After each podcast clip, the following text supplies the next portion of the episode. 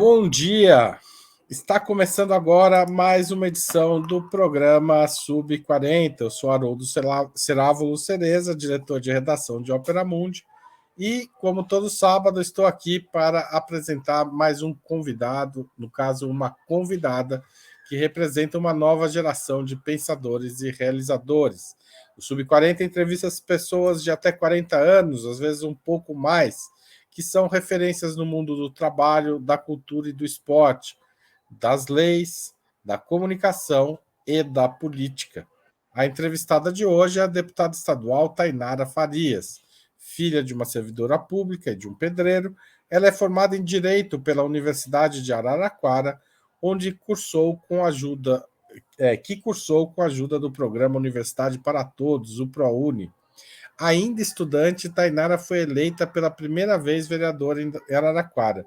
Reeleita para o posto durante o segundo mandato, disputou uma vaga na Assembleia Legislativa e tornou-se deputada estadual pelo Partido dos Trabalhadores de São Paulo em 2022, após conquistar o voto de 91.388 eleitores.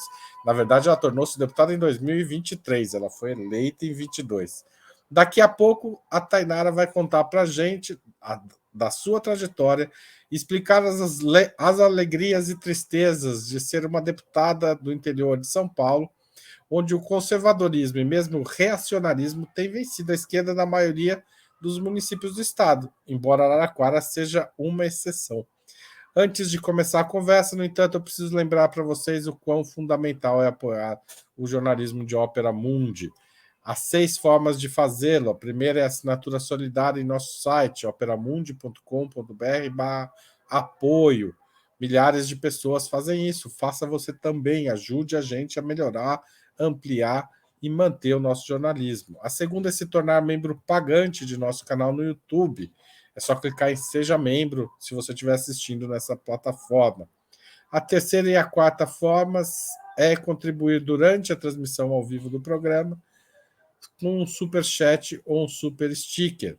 A quinta é mandar um valeu demais se você estiver assistindo um programa gravado de Opera Mundi, este ou qualquer outro. E finalmente tem sempre a opção do Pix. Nossa chave é apoia.operamundi.com.br e você pode gravá-la no seu aplicativo bancário e usá-la sempre que tiver condições de apoiar o nosso jornalismo. A mais eficaz de todas as armas contra as fake news é o jornalismo de qualidade. Só o jornalismo de qualidade coloca a verdade acima de tudo, e esse jornalismo que Opera Mundi busca oferecer todos os dias depende da sua contribuição. Muito obrigado a quem contribui e quem contribuir a partir de hoje. Tainara, seja muito bem-vinda ao programa Sub 40. É uma honra receber você aqui.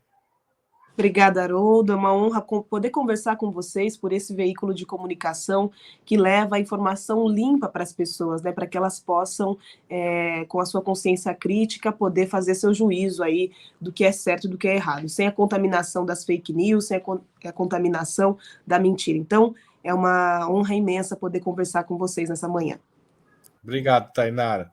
Tainara, conta para gente é, um pouco da sua trajetória. A gente sempre pergunta é, se a pessoa realmente é sub-40, se tem menos de 40 anos mesmo. Então a gente pergunta: quando você nasceu, onde? Conta aí um pouco como você chegou até aqui. Eu sou bem sub-40, tenho 28 anos, faltam 12 anos ainda para eu não poder mais participar aqui do programa. Mas uma vez eu escutei, Haroldo, de um político, que na política a gente fala muito sobre as coisas, pouco sobre as pessoas e nada sobre si. E isso fez muito sentido para mim, esse político é o Arlindo Quinalha, do PT, tá?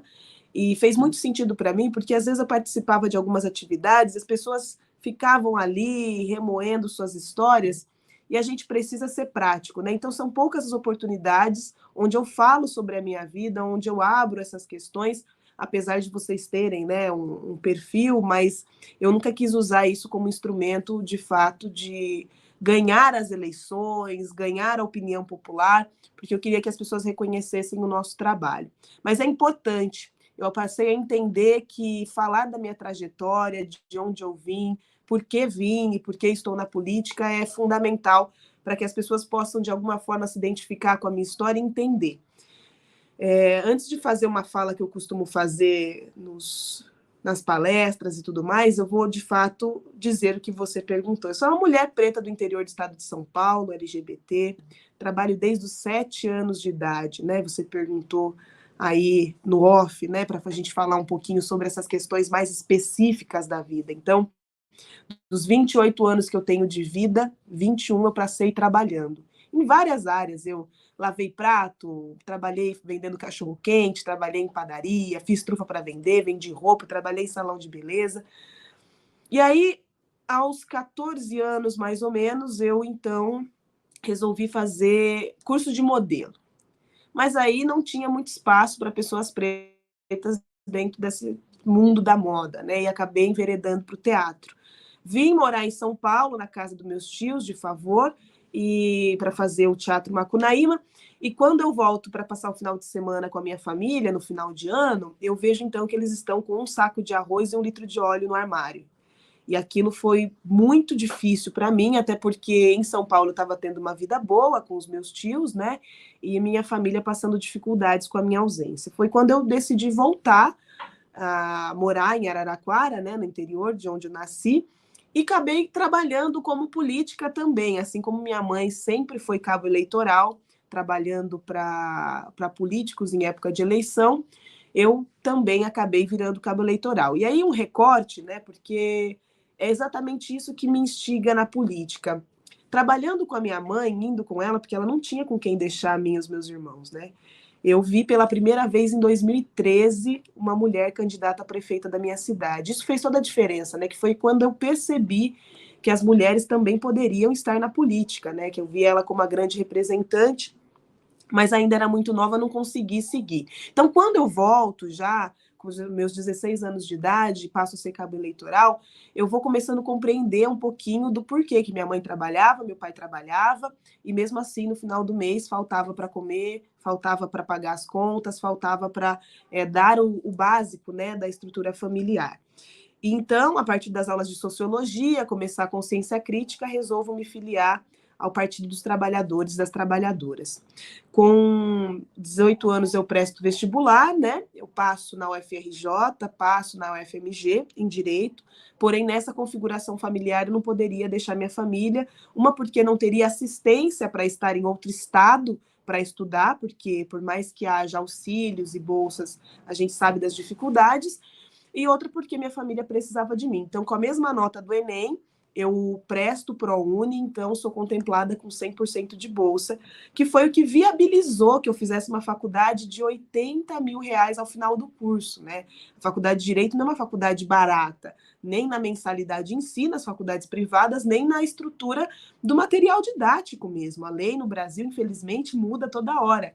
Em meio à minha faculdade, o Código de Processo Civil mudou, né? Eu lembro até que era o novo CPC, enfim, era era uma demanda muito grande de livro didático, enfim, de material para poder estudar.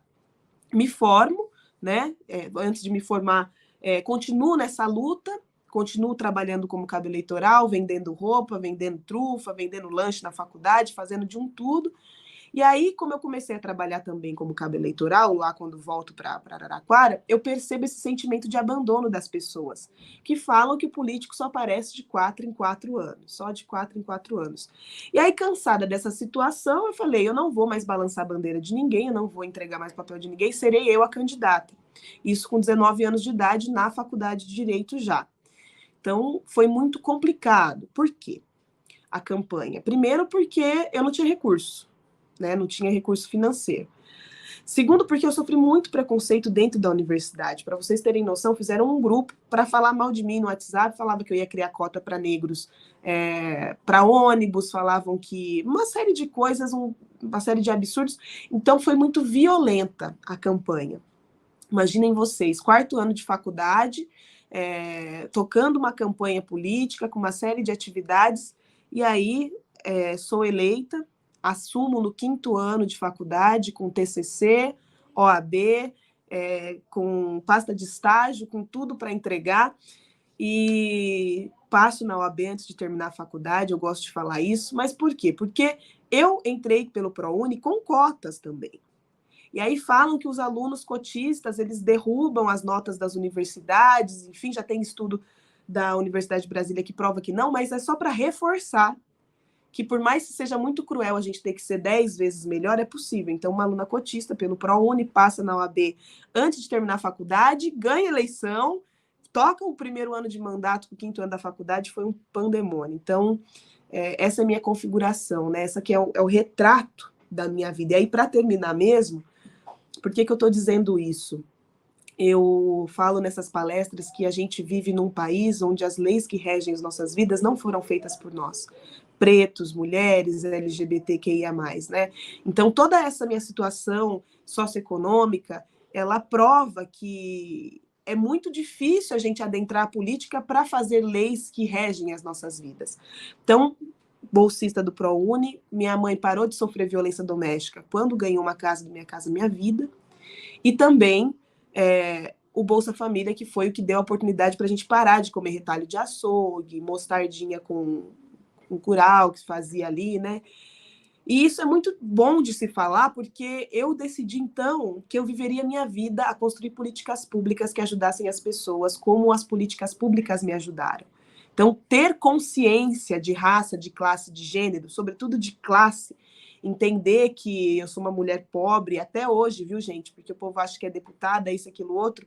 É, quem tem parcelinha para pagar, boletinho, a gente fala, né? Tá lá o classe, classe C com o Jeep dele parcelado em 48 vezes, achando que é rico fazendo campanha para a direita. E não é por aí, gente. Rico é outra coisa, mas a gente fala sobre isso depois. E aí, essas políticas públicas, então, são aquelas que regem a minha vida até hoje para que eu possa fazer outras para outras pessoas. Tainara, obrigado pela apresentação. Eu queria saber, você tem irmãos? Tenho irmãos, tenho dois irmãos, um mais novo que não é filho do mesmo pai, e um mais velho, que é filho do mesmo pai e é dependente químico. E eu falo isso que é importante porque é a configuração da família brasileira, gente. É, é assim que, que funciona, né? Uma irmã nasceu falecida, né? Na, é, acabou se afogando no sangue da minha mãe. Então seriam três irmãos, né? Mas tenho dois irmãos, um mais velho e um mais novo. Tá certo. Tainara, é, a sua trajetória é, é realmente impressionante, mas imagino que não foi ela que te levou à Câmara de Vereadores.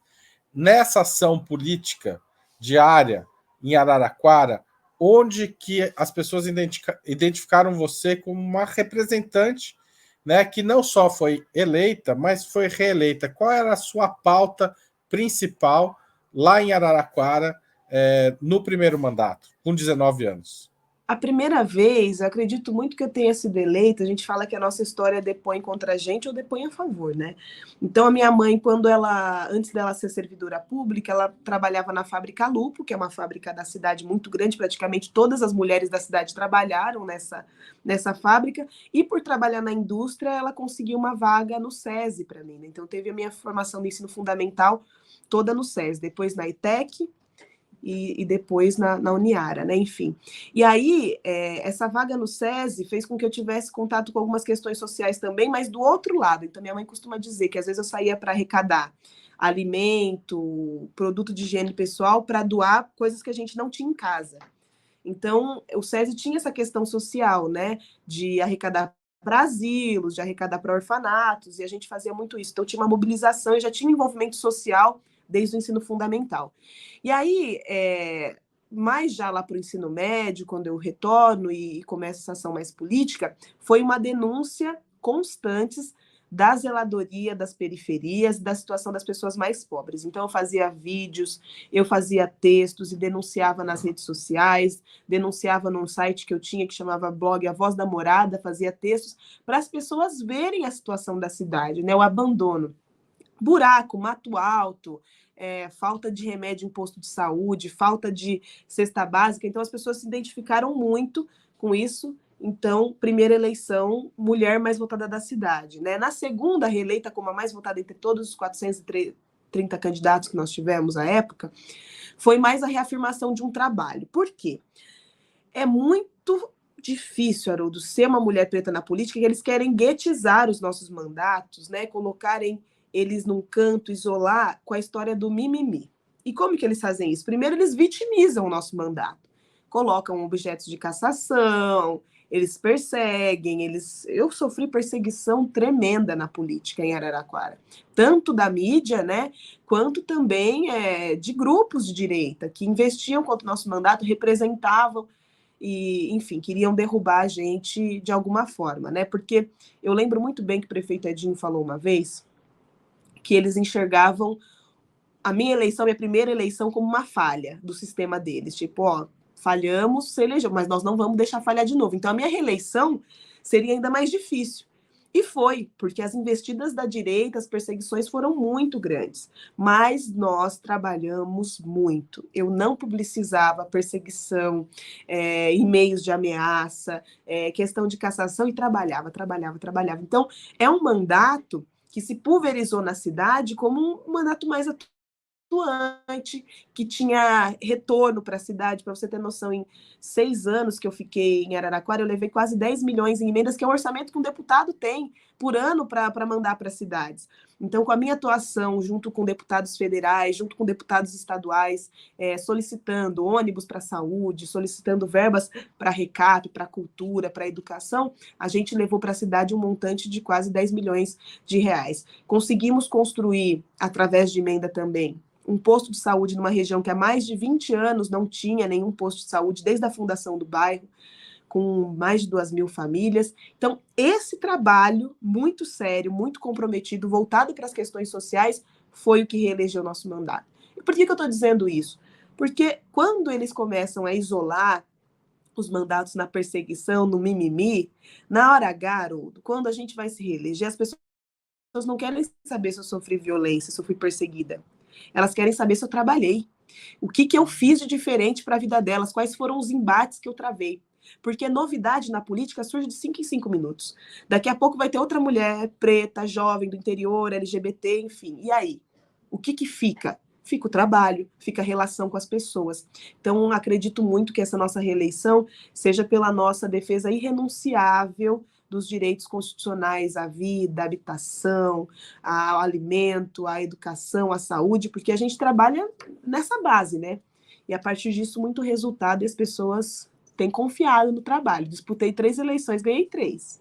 É, você é boa de ganhar eleição. Ô, Tainara, é, você, é, para quem não é de Araraquara, do interior, qual é o tamanho da cidade? Como é que é a região? Como é a dinâmica política em Araraquara e na região, porque Araraquara é, a, a, gente vem aí de dois mandatos do Edinho, é, a, o PT é um partido forte é, uhum. na cidade, né, muito forte, mas não é, digamos, a, a média do PT do interior de São Paulo. É um, é um ponto fora da curva. Queria que você contasse um pouco como funciona a política aí em Araraquara e na sua região. Perfeito, Haroldo. Uma ilha, né? Você pontuou muito bem. O Edinho está terminando o quarto mandato, segundo depois da reeleição, da interrupção. Então, imagine 16 anos governando uma cidade. Hoje, eu vou dar o um retrato para vocês. Nós temos quatro vereadores, duas deputadas e um prefeito de Araraquara, do PT. É um capital político muito grande, assim, é uma, mas também um trabalho de muito tempo. Eu sempre falo, 645 municípios no estado de São Paulo, 44 milhões de pessoas, o PT governa quatro prefeituras. É muito pouco. Em 2016 era duas, é menos ainda. Mas quatro prefeituras no universo de 645. Então, imagina, a minha região não é diferente, tá? É, se repete a situação de Araraquara em Matão, que é uma cidade vizinha que fica 4, 40 minutos de Araraquara, que nós tivemos o grande Adalto Scardoelli, né? Que faleceu, veio a falecer há dois anos, e ele também foi prefeito eleito quatro vezes lá na cidade de Matão. Hoje é do PT também, porque era chapa pura. Então é o Cido Ferrari que está lá cuidando, então continua nessa linha ideológica, nesse modo de trabalhar. Porém, no interior do estado de São Paulo costuma ser mais conservador. Conservador conservador nas ideias, na cultura, enfim. Então, nós somos cercados de prefeituras é, mais à direita, digamos assim. Nós sabemos que o Bolsonaro ganhou no interior, que foi a capital, que né, na verdade deu essa diferença para o Lula, mas então ter o Bolsonaro como grande vitorioso e o Tarcísio também no interior prova como é a situação. Muito tomado por igrejas, né? A igreja é, leva muito as ideias das pessoas, tanto a católica quanto a evangélica. E aí os costumes é, cristãos são muito fortes no interior do estado de São Paulo. Mas eu respeito muito a nossa cultura, Haroldo. Eu respeito demais o povo do interior. Eu quero muito ser a deputada que representa o interior do estado de São Paulo, porque a capital tem vários deputados, mas o interior acaba ficando sem pai nem mãe. E tem tantos problemas quanto na capital, dadas as devidas proporções das cidades, é, cada uma delas. Então a gente roda muito interior e está faltando emprego, as pessoas reclamam muito da geração de emprego no interior do estado, então as mulheres acabam é, não tendo como acessar emprego, é, para você ver a cadeia, né? Não acessa emprego, não tem como se sustentar, acaba sendo vítima de violência dos maridos, porque tem que continuar numa situação de violência para cuidar dos filhos. Várias mulheres se submetem a situações de violência para poder ter onde ter um teto para o filho, ter o que dar de comer. Então, a situação é bastante complicada. Porém, eu vislumbro um ambiente onde, através das eleições, da disputa de consciências, a gente consiga trazer as pessoas para o campo é, de esquerda. E por que a, a esquerda é muito boa, é muito maravilhosa? Não, gente, vamos ver o recado que o Brasil nos dá. Colonizado para ser explorado, né? Então a gente vive numa situação socioeconômica que reflete essa exploração até hoje. Um Brasil que não gera empregos é, suficientes para as pessoas é, se serem autônomos, serem donas das suas próprias vidas, e isso é fundamental. É, o interior tem muitas universidades, produz muita ciência, muito conhecimento, mas as pessoas acabam saindo e procurando as capitais para trabalhar e deixando suas cidades por falta de oportunidades. Então, é, eu penso que através das eleições, onde a gente vai disputar, falar: olha só, gente, o Brasil foi colonizado para ser explorado, até hoje a gente tem as mazelas disso tudo, você não é rico, porque isso tem que falar para as pessoas. Só porque elas têm uma casinha com muro alto e com carro na garagem, não quer dizer que elas são ricas. Então, ter essa consciência né, de classe é fundamental para que a pessoa, ao final, possa votar num representante que de fato seja aquele que vai olhar para a situação dela como deve. Então, as pessoas me perguntam: ah, você acha que a privatização da Sabesp vai passar? Isso eu sei que a gente vai comentar mais lá na frente. Mas eu falo, vai. Por quê? Porque a gente votou, assim, a maioria do povo do estado de São Paulo votou em cidadãos com ideologia de direita que quer privatizar e que vão seguir aquilo que o governador quer. Então, a gente precisa antecipar isso. Quem que vai sofrer com a privatização? As famílias mais pobres. A Sabesp está dando lucro, ela está dando, ela não é uma, uma, uma autarquia que consegue, que não dá lucro, ela está tá indo bem. Só que aí, para ter nas mãos de pequenos grupos de poderosos, a gente vai acabar é, penalizando algumas famílias. Atrasou uma conta, vai cortar. Água, bem natural, bem básico para sobrevivência. Então, por que, que eu estou dizendo isso sobre o interior? Porque às vezes as pessoas, por terem uma vida estável, pagar a continha, pagar o boletinho certinho, pagar... ela acha que ela é rica. Ela acha que ela que ela está na classe social A. E não é por aí, rico é outra coisa. Então, é necessário que os políticos, sobretudo sub-40 aí, possam disputar consciências no interior do estado de São Paulo. A capital está super progressista, está super para frente, mas no interior a gente ainda precisa cuidar bastante das pessoas.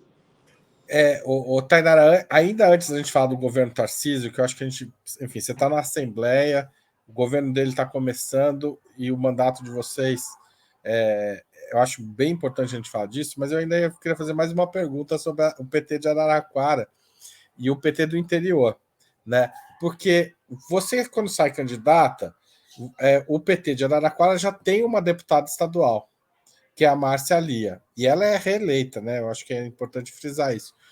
A, a sua candidatura não foi vista como ameaça à possibilidade de reeleição dela? Isso não poderia atrapalhar? Como é que é essa disputa interna? Porque a gente sabe que as disputas internas nos partidos às vezes são destrutivas, né? Porque elas corroem é, tipo, a proximidade, né? Quem está mais perto, a gente acaba, a, a, os, acaba brigando com quem está mais perto e não com, com os adversários. Como é que foi sua candidatura nesse aspecto? Olha, eu sempre levei a minha candidatura como um perfil único para o PT e não para Araraquara apenas, não apenas para o interior. Né? Nós tínhamos um projeto de sociedade defendido é, por aqueles que não estão representados politicamente, que em sua maioria o PSOL traz, né? E traz e elege. Tem bancada feminista, tem bancada das pretas, tem a Ediane Maria, que é uma trabalhadora, ex-trabalhadora doméstica, enfim, perfis mais conectados com a maioria da população brasileira. Então, a minha candidatura para o PT foi vista com excelentes olhos, porque a gente precisava disputar e tínhamos poucas pessoas com o meu perfil para tanto e com capital político e musculatura para ganhar. Porque tem uma, uma distância né, entre ter a liderança e ter é, a capacidade de ganhar a eleição. E aí, é, Araraquara, por ser um terreno completamente fértil é, para o PT disputar, tem voto lá, a gente entendeu que não teria problemas. Outra, por quê? Eu trabalharia numa região e a deputada Marcelia já estava atuando em outras regiões um pouco mais é, distantes, né? Então, é, de fato, as pessoas fazem a leitura de que vai atrapalhar, que vai isso, que vai aquilo, porque pode acabar atrapalhando. Suponhamos que a gente tenha 30 mil votos Suponhamos não, é a verdade. Temos 30 mil votos para o PT é, em Araraquara na eleição de 2022 para deputado. Se tem uma candidata só do PT, esses votos vão todos para ela. Se tem duas candidatas, naturalmente acaba é, se dividindo, que foi o que aconteceu. Eu tive 18 mil votos, a Márcia teve 11 em Araraquara. E outros deputados do PT tiveram, deputados estaduais tiveram outros votos mas ela construiu um capital político e uma base eleitoral muito sólida, tanto que é a terceira eleição dela, e eu estou em busca disso, né, de poder disputar não com o pessoal de esquerda, mas com o pessoal da direita, dizendo, olha, temos um perfil que vai debater temas importantes. Então, é, por mais que naturalmente aumentando candidatos da cidade e da região haja essa disputa, é, a minha disputa foi mais para com a sociedade e deu tudo certo. Tanto que ela teve seus cento e poucos mil votos e eu tive meus 90. É, vocês foram muito bem as duas. É, Tainara, você está na Assembleia e a Assembleia hoje tem um certo paradoxo, né? Porque, enfim, o, o, o, o governo do Estado foi governado por 24 anos pelo PSDB e não foi substituído por um governo mais à esquerda, mas por um governo mais à direita, que é do uhum. Tarcísio de Freitas. Ao mesmo tempo, essa Assembleia é que tem o maior número de deputados de esquerda desde que eu voto, né? Eu voto há um pouco mais de tempo que você, que eu sou mais super 40, quase sub 50. Eu sou sub 50, na verdade. É... Como é que é essa situação hoje da bancada de oposição ao Tarcísio na Assembleia? Quais são os pontos que o Tarcísio está empurrando goela abaixo e onde está dando para segurar a onda? Olha, a... nós temos uma bancada de esquerda muito sólida, muito consistente, com pessoas com histórico de luta bastante importante, é, dentro da renovação, daquilo que nós dizemos de renovação. Somos eu, Ediane, a Paula da bancada feminista, porque era vereadora e o Guilherme Cortes, né? Os demais, ex-senador como Suplicy, ex-prefeitos, outros que já foram deputados estaduais, federais, retornam à casa né, figuras como Leci Brandão. Então, a gente tem uma bancada muito sólida, muito consistente. Né? Inclusive, eu sou vice-líder da minoria que articula esses atores é, contra as, os desmandes do Tarcísio. Então, quando ele coloca, como, por exemplo, quando ele coloca o aumento dos policiais, e nesse aumento ele não contempla os policiais civis é, de maneira correta, é, não contempla os agentes penitenciários, não contempla é, os agentes penais, né, policiais penais, a gente começa uma, a primeira grande batalha aqui para colocar emendas para poder contemplar também esses servidores, essas pessoas que ficaram de fora ou que foram oneradas com uma revisão ruim, um aumento ruim.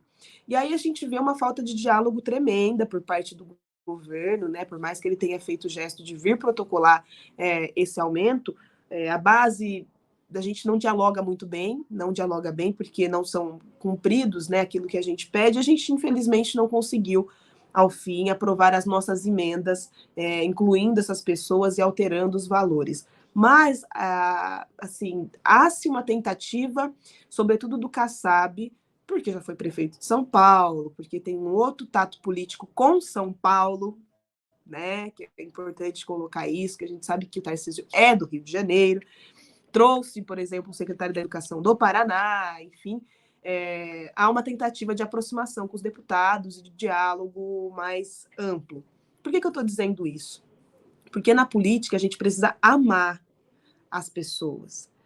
E a gente precisa amar o lugar também que a gente está atuando. Então tem que ter uma relação afetiva com São Paulo, com o estado de São Paulo, por exemplo, aqui com a cidade de São Paulo. É, eu venho brigando muito com a atuação do Tarcísio e do Ricardo Nunes em relação a pessoas em situação de rua. A pessoa em situação de rua hoje, o número chega a 80 mil pessoas no estado de São Paulo. O que isso significa? Que nesse frio, né, nas chuvas, nesse clima que a gente está vivendo, tem pessoas que vão acabar morrendo de frio. E eu falo que é a falha completa, o apodrecimento completo, o retrato do fracasso de um governo, quando você tem a estrutura que você tem em São Paulo, o maior PIB do país, quando você tem a estrutura do maior parlamento da América Latina estadual e do maior parlamento da América Latina municipal, que é a Câmara dos Vereadores, e você não consegue dar soluções decentes para a situação da pessoa em situação de rua. Então tem que ter amor, tem que ter afeto, tem que gostar e tem que fazer um bom trabalho. Isso eu não tenho visto, com grande sinceridade e honestidade.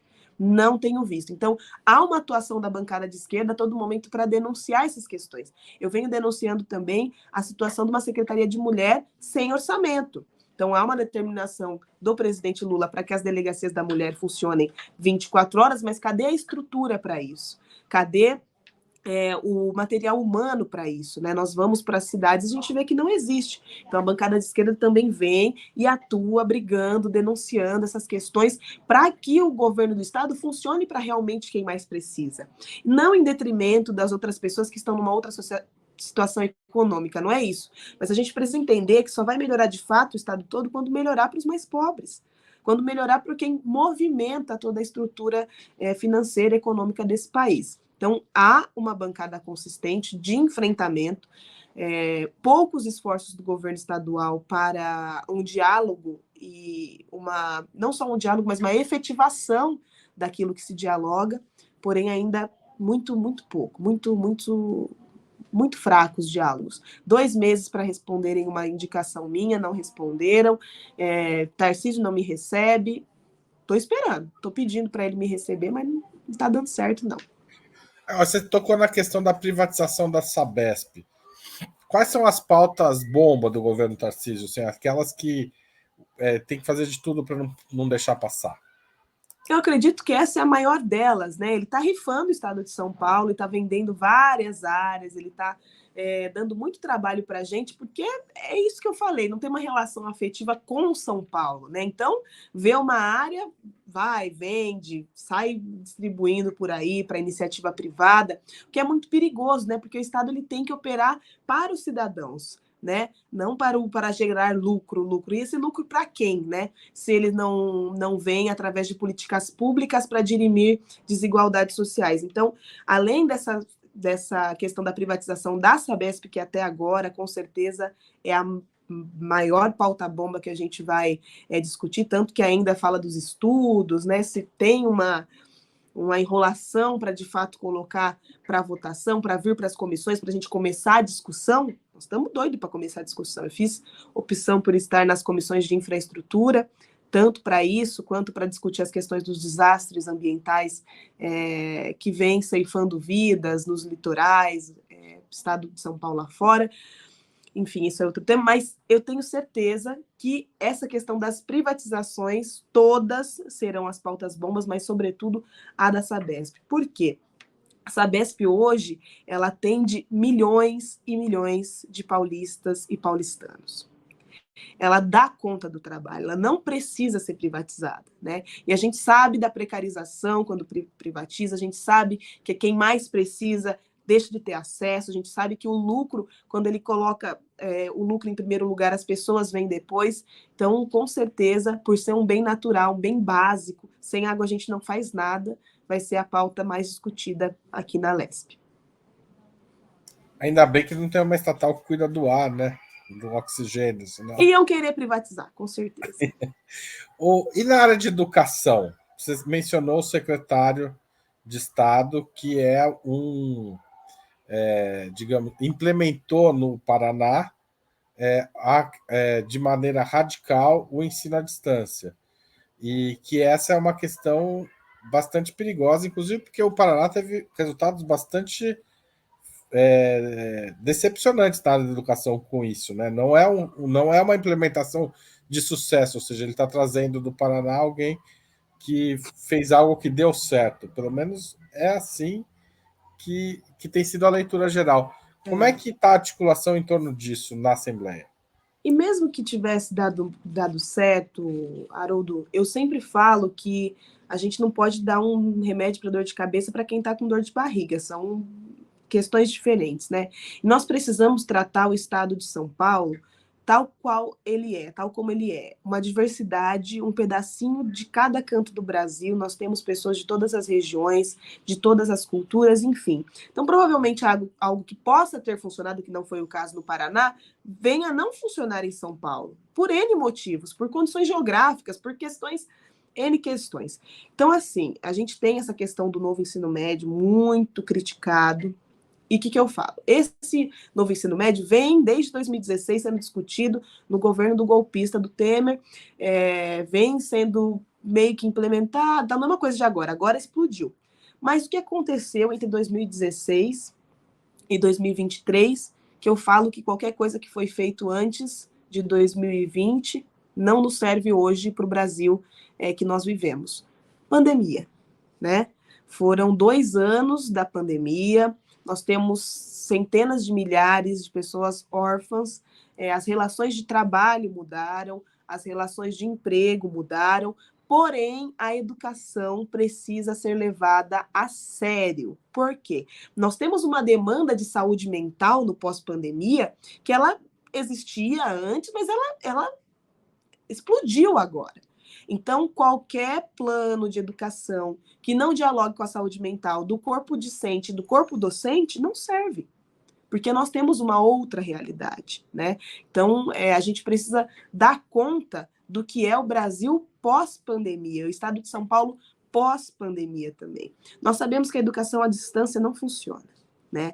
Nós temos um déficit de aprendizagem gigantesco causado pela progressão continuada. Então, essa galera que mal conseguiu acompanhar a aula pela internet, quem tinha internet, quem tinha celular para ter acesso à aula, foi passando de ano, foi passando de ano, hoje se encontra aí no ensino médio, muitas vezes, ou já saiu da, da primeira infância, da educação básica, e não está conseguindo acompanhar a educação. Então, nós precisamos fazer um diagnóstico do estado de São Paulo no pós-pandemia para oferecer soluções concretas que dialoguem com essa realidade. E não é o que está acontecendo. Né? Nós vemos escolas estaduais com estrutura de presídios muito gélidas, que não dialogam com a juventude. Nós vemos contratos e contratos de merenda escolar sendo quebrados e sem soluções há meses. Então, há uma desídia em relação aos estudantes no estado de São Paulo, e eu vou brigar, porque esse é outro senhor secretário de Educação, tenho um ofício pedindo para ele me receber. Ele marcou um mês depois, já desmarcou, e está muito difícil o, o diálogo também para falar sobre essas questões. Então, é, a educação no estado de São Paulo é um gargalo que a gente precisa cuidar com atenção e não acho que seja uma pessoa que veio do Paraná que vai nos ajudar a, a dar soluções para os problemas que a gente tem hoje. Tainara, voltando ao PT do interior, por que, que só tem Araraquara? É possível replicar? Vocês têm discutido isso internamente no partido? É possível replicar e tem Araraquara porque a política, a consciência, na verdade, não é nem a política que eu quero dizer, a consciência, ela precisa ser desperta em etapas. Então, por exemplo, quando Edinho ganha a primeira vez e ele ganha com o governo Lula, que é diferente ser prefeito quando o presidente é do mesmo partido. Ele implementa algumas políticas de esquerdas, de esquerda fundamentais, fundamentais para que as pessoas despertem suas consciências. Então vamos lá. Nós temos um cooperativismo em Araraquara muito sólido, de mais de 20 anos, que hoje, por exemplo, faz 100% da reciclagem do lixo da cidade. A cidade inteira é coberta pela, pela coleta seletiva de uma cooperativa de trabalhadores que antes reviravam o lixão. Então, isso é uma política social que une o cooperativismo, né, e que dialoga com a sociedade, dando condições socioeconômicas para as pessoas serem é, terem uma vida digna. Isso desde 20 anos atrás. Então, foi se disputando consciência, foi se tornando uma política sólida. E outra e fundamental, que Araraquara tem até hoje, única cidade no Brasil até onde a gente tem registro, que é o orçamento participativo o orçamento participativo, que você reúne centenas de pessoas em plenárias para discutir onde será é, destinados os recursos da cidade. E a partir dessas plenárias, discutir como é o funcionamento do poder público, que faz o executivo, que faz o legislativo, que faz o judiciário, como se cuida das contas da prefeitura. Então, essa relação democrática e cidadã com as pessoas, não só na época de eleição e a proximidade com o político, fez com que elas compreendessem qual modelo de político e de sociedade elas querem. Ao contrário, qual modelo de sociedade elas querem e como elas, qual política elas querem para que esse modelo seja efetivado. Então, se a pessoa confia no orçamento participativo, se ela confia é, no cooperativismo, se ela confia num modelo de sociedade que dialogue com o modelo exploratório que o Brasil viveu na sua colonização, ela vai escolher políticos que estejam alinhados com essas ideias, que querem, o Estado grande funcionando. O que seria do Brasil, do povo brasileiro, sem o SUS? Eu vou te dizer, Haroldo, que eu encontrei um padre numa quermesse é, há três dias atrás. E ele estava na Itália quando aconteceu a pandemia. E ele teve, e ele me disse, ele me contou que ele teve a prova da humanidade do Brasil, porque lá se empilhavam corpos em carros do exército. Todo mundo viu essas, essas cenas. E não tem uma saúde pública aqui, como o SUS, de proteção, de atenção, enfim.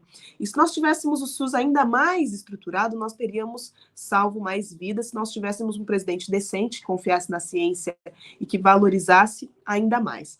Mas por que, que eu estou dizendo isso? Quando você confia num SUS forte, que você vai chegar com seu RG com dor de barriga, com dor de cabeça, com um câncer, com...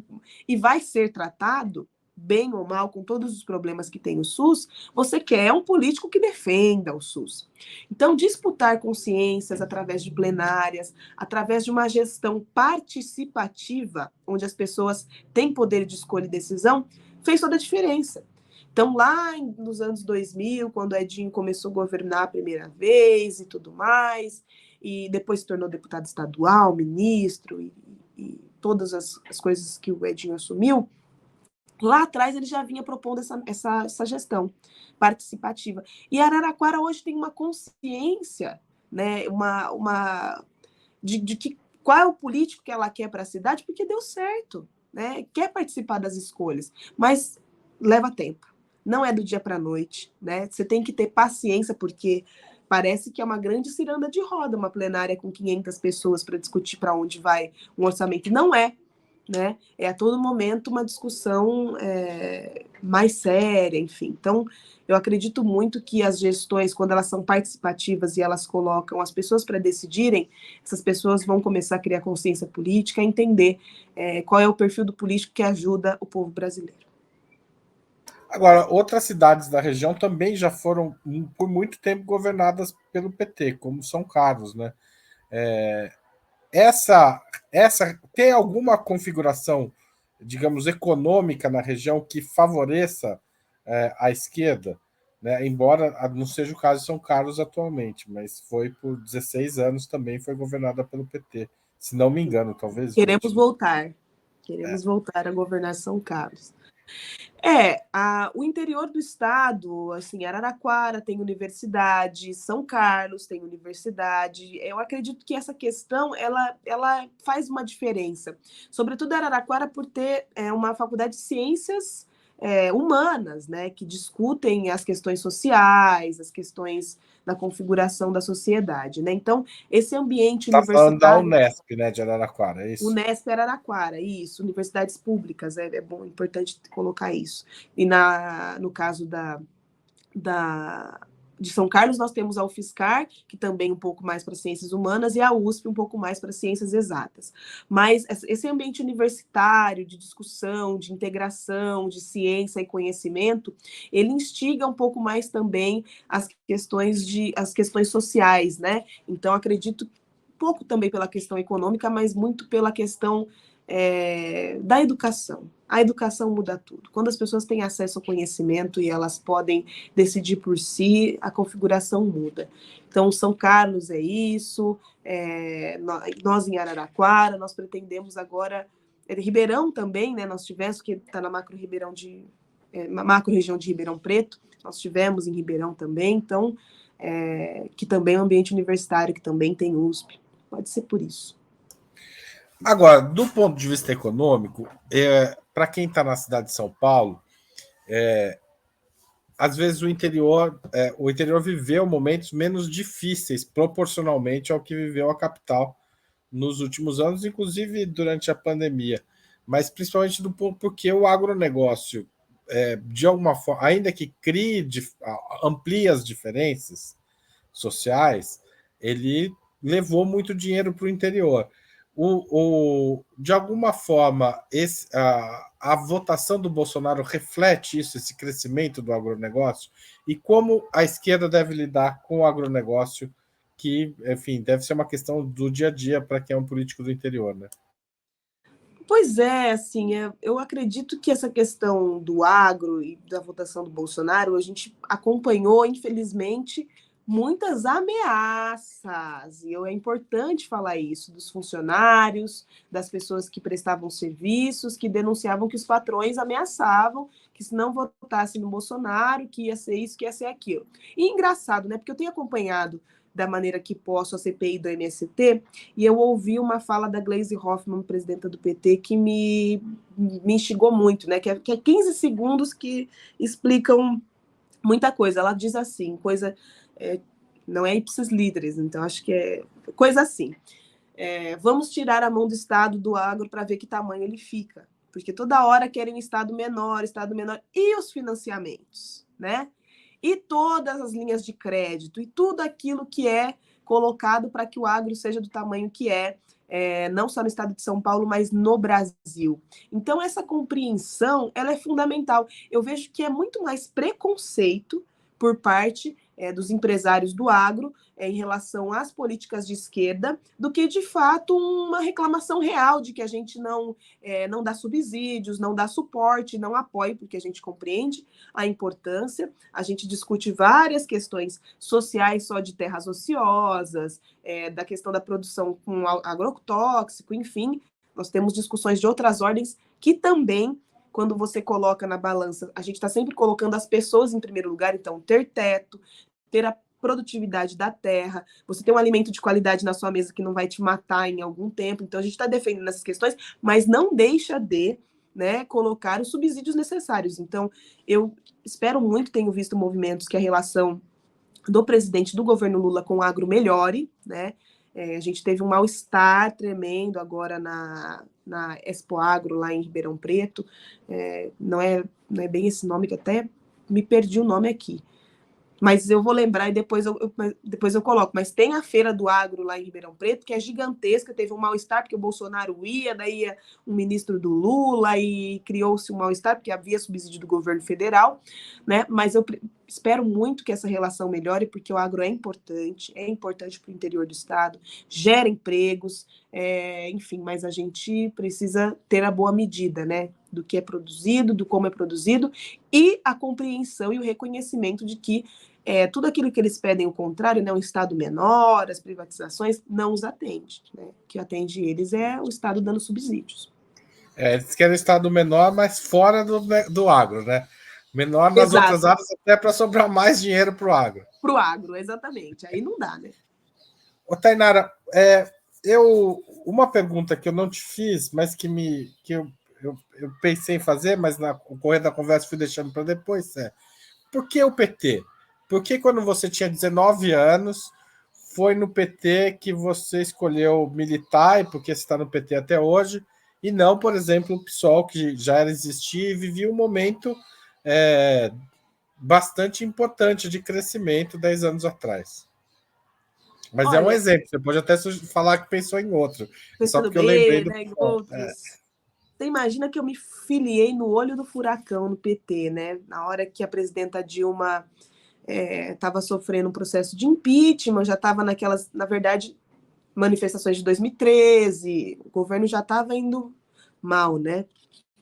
E eu fui escolher o PT, olha que coisa.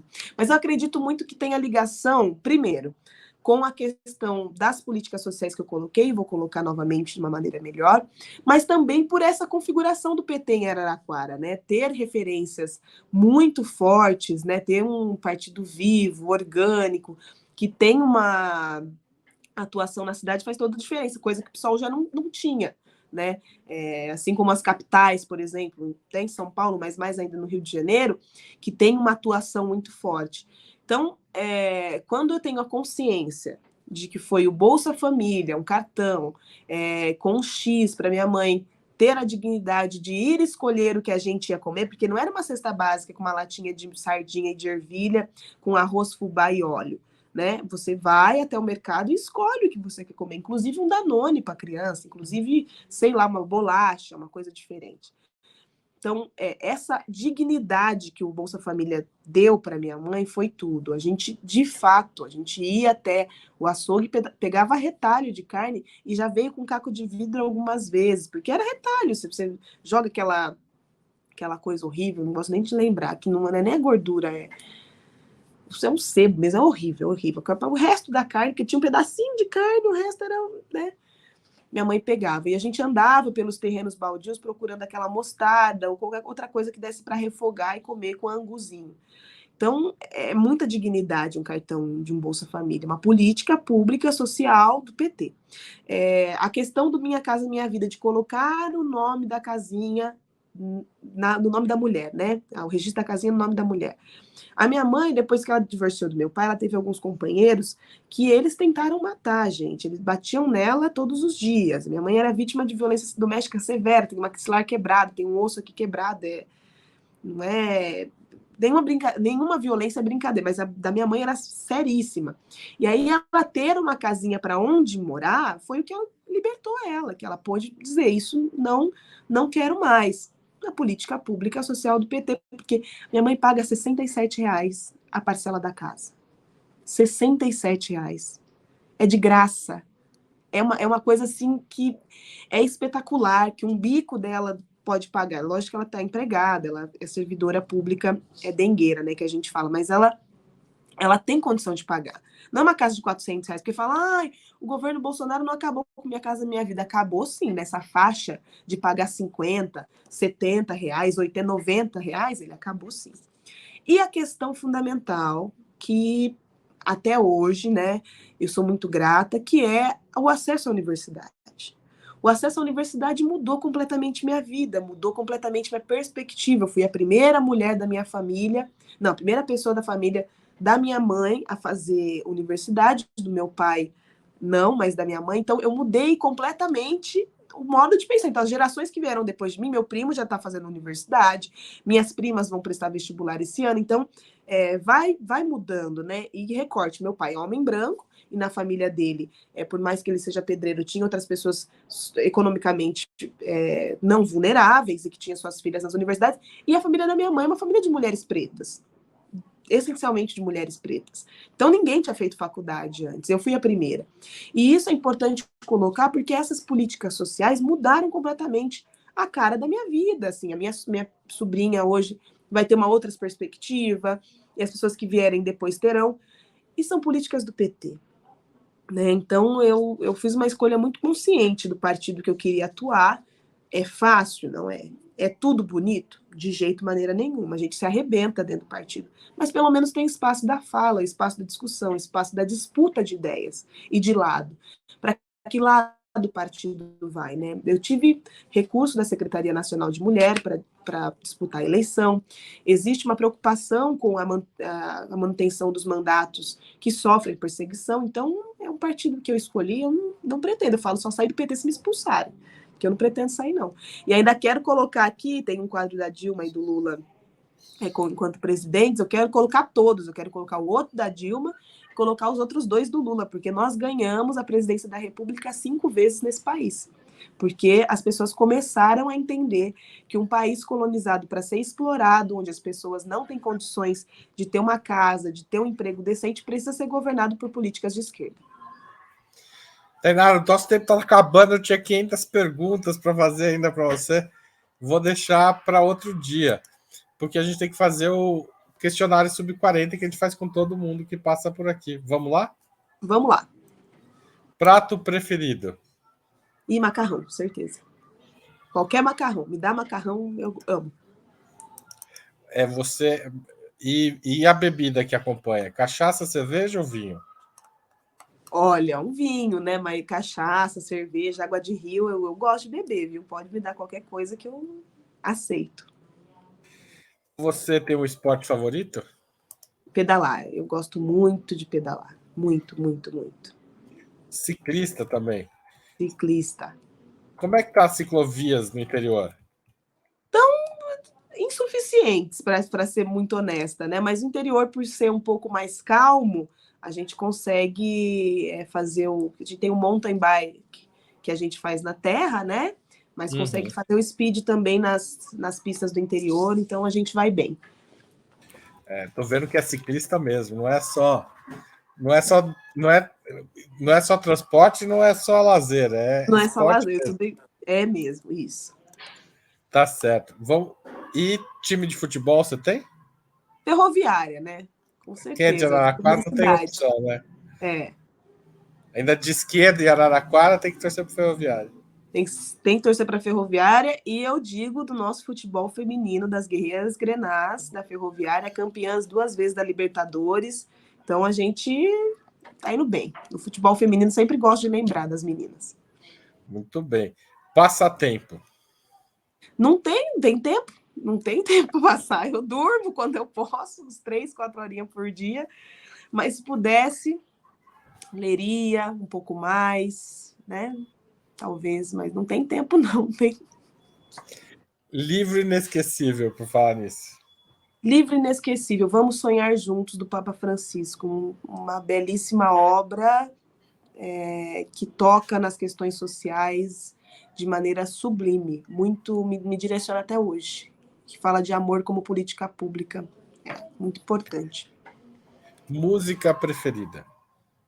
Virgem Santíssima, qualquer uma da Lana Del Rey. Qualquer uma. Pode tocar todas que eu amo. Minha filha vai. Vou mostrar essa entrevista para minha filha por causa disso. Porque Você ela vai? é assim também. Eu, eu a conheci. Conte para sua filha que eu a conheci e foi o momento mais especial da minha vida. Inclusive, tatuei, sou cheia de tatuagem, gente. Tatuei o autógrafo dela, é uma querida. Foi muito especial. Ai, que legal. É... Filme marcante um filme marcante? São tantos. Olha, mas eu vou ser muito honesta com você. Eu gosto muito de Harry Potter. E gosto porque discute questões sociais também. Antes eu não sabia disso, né? Antes eu assistia porque era legal.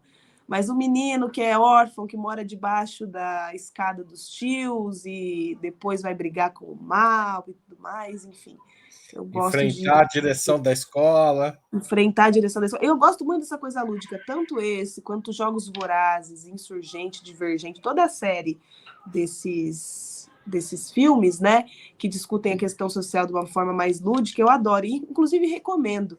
E é importante porque normalmente as pessoas vão vão falar que, sei lá, esses filmes mais tradicionais, né, vão falar, ah, sei lá, da democracia. E aí eu gosto é desses filmes de que sub 40 gosta mesmo. Bem, muito bem, muito bem. E é, é, ídolo político? Ídolo político, difícil, viu? É difícil ter um ídolo político. A Benedita, a Benedita da Silva, com certeza, por ser uma mulher preta, a gente gosta de lembrar que ela, única governadora que governou o Rio de Janeiro que não foi presa e nem será, né? Então, uma mulher de retidão de caráter, com uma atuação importante, uma mulher evangélica, é, foi senadora, é, foi, enfim, é uma, uma figura incrível. Benedita da Silva, com certeza, é, é uma, uma grande inspiração. E a Dilma, né? A Dilma, eu aprendo a amá-la todos os dias, entender o que foi feito com ela, porque eu entrei nas discussões políticas exatamente na efervescência do Fora Dilma, entender o machismo, a misoginia, uma mulher que foi torturada na ditadura militar. Então, com certeza, essas mulheres são grandes inspirações para mim. Ídalas. Ídalas políticas. Isso. Muito bem. E evento histórico do qual gostaria de ter participado? Olha, eu gosto dos que eu participei, que vão virar história só lá. Já estão virando, já são história.